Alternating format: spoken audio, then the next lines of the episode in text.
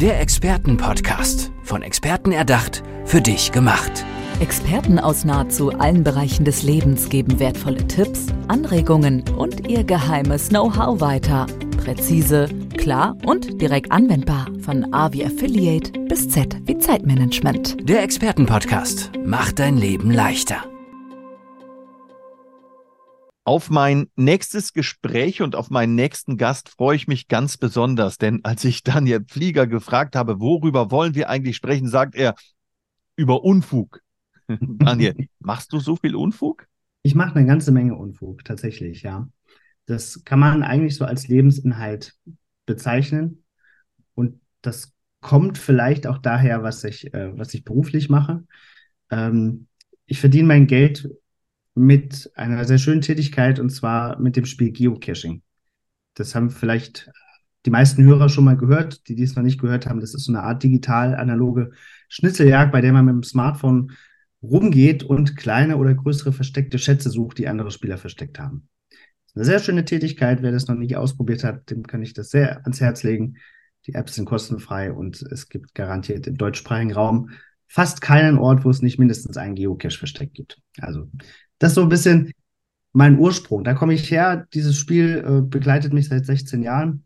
Seit 13 Jahren mache ich das beruflich. Ich habe ein Unternehmen gegründet, welches ähm, Schätze versteckt. Also im Grunde genommen bin ich, bin ich hauptberuflich Schatzverstecker.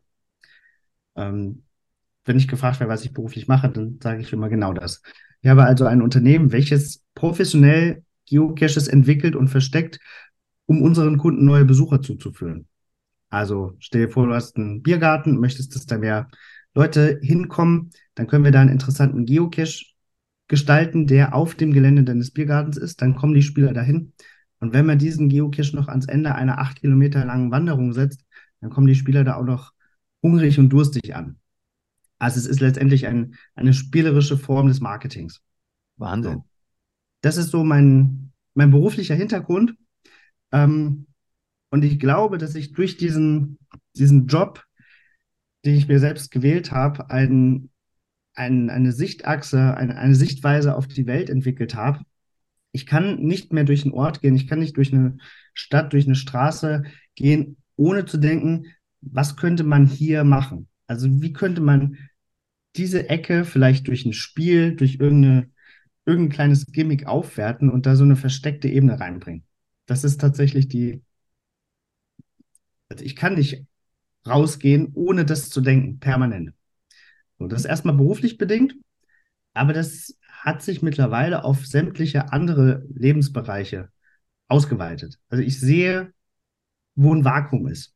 Und ich habe dann die Tendenz und den Drang, dieses Vakuum zu füllen. Und das mache ich dann auch manchmal mit Unfug. Und darüber rede ich dann äh, letztendlich äh, in meinen Vorträgen. Das war jetzt eine etwas lange Präambel wie ich zum Unfug gekommen bin.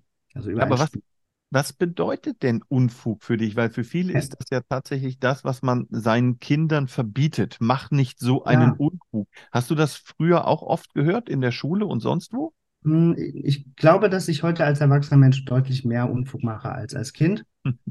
ähm, und ich finde es auch wichtig, das zu machen, weil viele, jetzt wird es ein bisschen philosophisch und esoterisch, äh, viele Regeln, die es so gibt, die hinterfragen wir oft nicht. Ich glaube, gerade auch wir Deutschen hinterfragen die oft nicht. Wir sind doch sehr regel, regelkonform oft. Aber vielfach sind die Regeln ja hinterfragbar, ähm, mindestens und vielleicht sogar unnötig. Also ich mhm. ermutige tatsächlich dazu, auch mal über Zäune zu klettern und zu gucken, was dahinter ist. Mhm. Jetzt hast du gesagt, du tust das auf der Bühne als Redner. Ähm, ja. Aber du, du, tust es ja auch überall. Wer deine Website besucht, der findet da ganz spannende Dinge. Erzähl uns mal ein bisschen aus dem Unfug deines Lebens. Genau. Also letztendlich äh, erzähle ich auf der Bühne nur Dinge, die ich vorher getan habe. Also auf der Bühne mache ich nicht so viel Unfug, ich erzähle nur darüber. ähm, so, einer der ersten Dinge, die ich da getan habe, war zum Beispiel, äh, mir einen Künstlernamen zu erschleichen. Du hast ja sicher auch einen Personalausweis, hoffe ich mal, die meisten Hörer auch. Wenn man den mal umdreht, ist auf der Rückseite so ein Feld, da steht Ordens- oder Künstlername. Und das ist bei den meisten Menschen leer. Ich habe mich gefragt, wie kriegt man das hin, seinen Künstlernamen da eingetragen zu bekommen? Ähm, und weil wir in Deutschland sind, ist das alles genormt und geregelt. Äh, deswegen gibt es halt Kriterien, die man dem Einwohnermeldeamt nachweisen sollte, damit die sagen, okay, das ist wirklich ein Künstler, dem tragen wir das ein. Und als ich mich damit beschäftigt habe, hatte ich noch keine von diesen Kriterien erfüllt. Also man sollte zum Beispiel was veröffentlicht haben.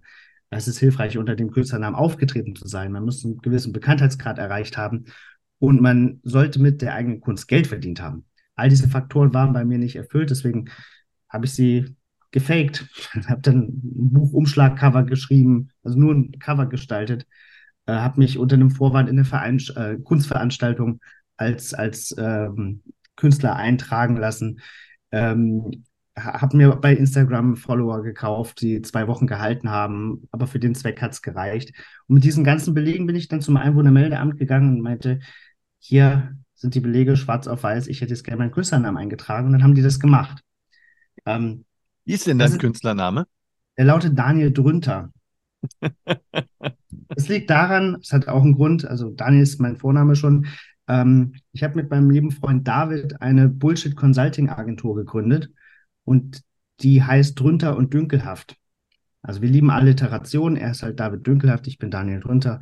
Irgendwann werden wir unsere Firmenzentrale vielleicht mal nach Dresden verlagern, weil dann können wir Nummernschilder, Idee haben. Mal schauen. Ähm, das Ziel war, einen Namen zu wählen, der gleichzeitig ein, einigermaßen seriös, aber auch windig und schmierig klingt. Ich glaube, das ist uns gelungen. Aber jetzt sagst du, du hättest dir deinen Künstlernamen erschlichen. Wenn du mir das jetzt erzählst, ähm, möchte ich dem widersprechen, denn du bist ja ein Künstler. Um Unfug zu machen, um Bullshit-Consulting zu betreiben, braucht man ja eine enorme Kreativität. Wo kommt diese Kreativität bei dir her? Ähm, aus dem Machen. Ich glaube, alles, was wir tun und was gelingt, also wir jetzt als, äh, mein Freund David und ich als, als Künstler, du, ähm, gibt uns mehr Auftrieb, größere Dinge zu machen. Also ich glaube, Kreativität ist grundsätzlich etwas, was man trainieren kann und auch sollte. Wir alle haben die Anlage in uns trainiert, also kreativ zu sein, was halt wie jeder andere Muskel auch, wenn man den nicht benutzt ähm, und trainiert, dann verkümmert er. Das ist mhm. wie mit dem Bizeps oder Latissimus. Und ich glaube auch Kreativität ist ein Muskel, der einfach trainiert werden darf. Und wir machen ganz viele Dinge. Ähm, und dadurch, dass wir die Dinge machen und dass die manchmal erfolgreich sind, im Sinne von der Witz funktioniert und äh, erzeugt Resonanz, ähm, gibt uns das den, den Mut und die, die, das Selbstvertrauen, das nächste Mal einfach noch was anderes zu versuchen. Mhm. Also die Projekte werden auch größer. Ja, wie, wie viel Unfug, wie viel Bullshit verträgt denn auch, oder sagen wir es mal positiv mhm. konnotiert, wie viel Kreativität braucht eigentlich ein Unternehmen? Was kannst du da an Impulsen bringen? Gut, Kreativität ist tatsächlich das, was wir im Kern verkaufen. Also mein Unternehmen entwickelt kreative Geocaching-Lösungen. Ähm, und die Kunden verlassen sich darauf, dass wir ihre Botschaft, ihre Location, ähm, ihr Produkt durch ein, kreatives Spiel ähm, unterhaltsam und affektiv in Szene setzen. Also das ist schon die, das ist definitiv die Kernleistung, die wir verkaufen. Ähm, aber das muss sich natürlich auch in allen anderen Dingen widerspiegeln, finde ich. Also wir können nicht nur Kreativität als Dienstleistung verkaufen. Ich finde, wir, wir als Unternehmen müssen auch kreativ agieren in unserer Außen, Außenwirkung. Also die Dinge, die ich tue, die, die zählen natürlich, äh, also die dienen natürlich auch so dem, dem Personal Branding, aber die mhm. haben natürlich auch immer wieder ähm, Rückkopplung und Rückschlüsse zu dem, was ich in der Firma mache. Mhm. Also aktuell sind wir zum Beispiel dabei, äh, Klaviere in der Stadt zu verstecken. Also wir beschaffen Klaviere von, äh, von Kleinanzeigen umsonst, lassen die von Künstlern außen schön gestalten und verstecken sie dann unabgesprochen an äh, in Fußgängerunterführungen und an trockenen, aber zugänglichen Orten, damit sie bespielt werden können. Mhm. Ähm, das bringt uns erstmal so finanziell nichts. Also das, das ist, ein, ist ein reines Hobby- und Freizeitprojekt. Ähm, aber das sorgt natürlich schon auch für, für eine gewisse Öffentlichkeit. Ja. Du und, hast ja auch einige ja. Projekte, die, die schon Öffentlichkeit gebracht haben. Was ist denn so der nächste Unfug, den du planst? Das mit den Klavieren ist gerade ziemlich ähm, akut. Also wir haben letzte Woche fünf Klaviere beschafft. Die werden jetzt aktuell von Künstlern aufgearbeitet und dann haben wir schon ein paar Orte identifiziert, wo die hinkommen. Ähm, das passiert jetzt so sukzessive in den nächsten Wochen. Dann ist, haben wir noch ein anderes Projekt parallel. Wir hatten uns dieses Jahr ähm, mit der Stadtentwässerung Hannover gestritten, weil wir auf einem derer Gelände einen illegalen Zoo eröffnet haben. Ähm, das heißt Nutria World, also das ist hier bei mir um die Ecke. Ich gehe jeden Tag an dem Gelände vorbei. Das ist so ein eingezäuntes Regenrückhaltebecken. Und in diesem eingezäunten Areal leben Nutrias, diese Biberratten, die sich mittlerweile in ganz Europa äh, wie so eine Pest verbreiten. Und ich fand das spannend, weil die, die sind halt schon niedlich irgendwie. Und es war schon alles da, was ein Zoo hat, nämlich Tiere und Zäune in der Hauptsache. Und das Einzige, was da noch fehlt, ist ein vernünftiges Beschilderungssystem und Besucherführung. Und dann habe ich mir eben mit zwei Freunden ein Logo, ein Corporate Design und ein Beschilderungssystem überlegt. Wir haben die Schilder hergestellt und nachts am Gelände angebracht und das dann einfach Zoo genannt, was sehr viel Resonanz erzeugt hat in der Presse und in der Öffentlichkeit. Es war, wurde als sehr lustig empfunden. Der einzige Akteur, der es nicht lustig fand, war die Stadtentwässerung, der das Gelände gehört. Die haben dann die Sachen abgebaut und uns eine Rechnung geschickt über den Abbau und gesagt, wenn wir den nicht bezahlen, dann verklagen sie uns. Dann haben wir eine Gegenrechnung gestellt und gesagt, wenn sie nicht bezahlen, dann verklagen wir sie. Ähm, das war lustig und das wurde in den Medien sehr, sehr hochgekocht. Also gab es einen Bericht im Frühstücksfernsehen und wurden in der Süddeutschen Zeitung erwähnt. Also das war schon ganz gut. Und im Laufe des Prozesses hat sich aber eigentlich eine, eine schöne Freundschaft, also wir haben uns mit der Stadtinvestung vertragen und im Laufe des Prozesses hat sich ergeben, dass die der Meinung sind, dass es eigentlich doch ganz witzig ist und dass man auch ihre anderen Liegenschaften und Brachflächen mit Kunst- und Satireaktionen ausstatten könnte. Und daher haben wir ihnen ein Konzept erarbeitet, was genau diese Flächen kartiert und der Künstlerschaft Hannovers als Ausstellungsfläche offeriert. Ja. das, ist, das ist ein Projekt, was ja auch gerade parallel anläuft.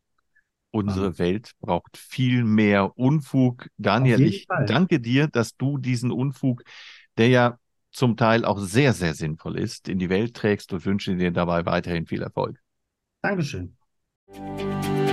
Der Expertenpodcast. Von Experten erdacht, für dich gemacht. Wertvolle Tipps, Anregungen und ihr geheimes Know-how. Präzise, klar und direkt anwendbar. Der Expertenpodcast macht dein Leben leichter.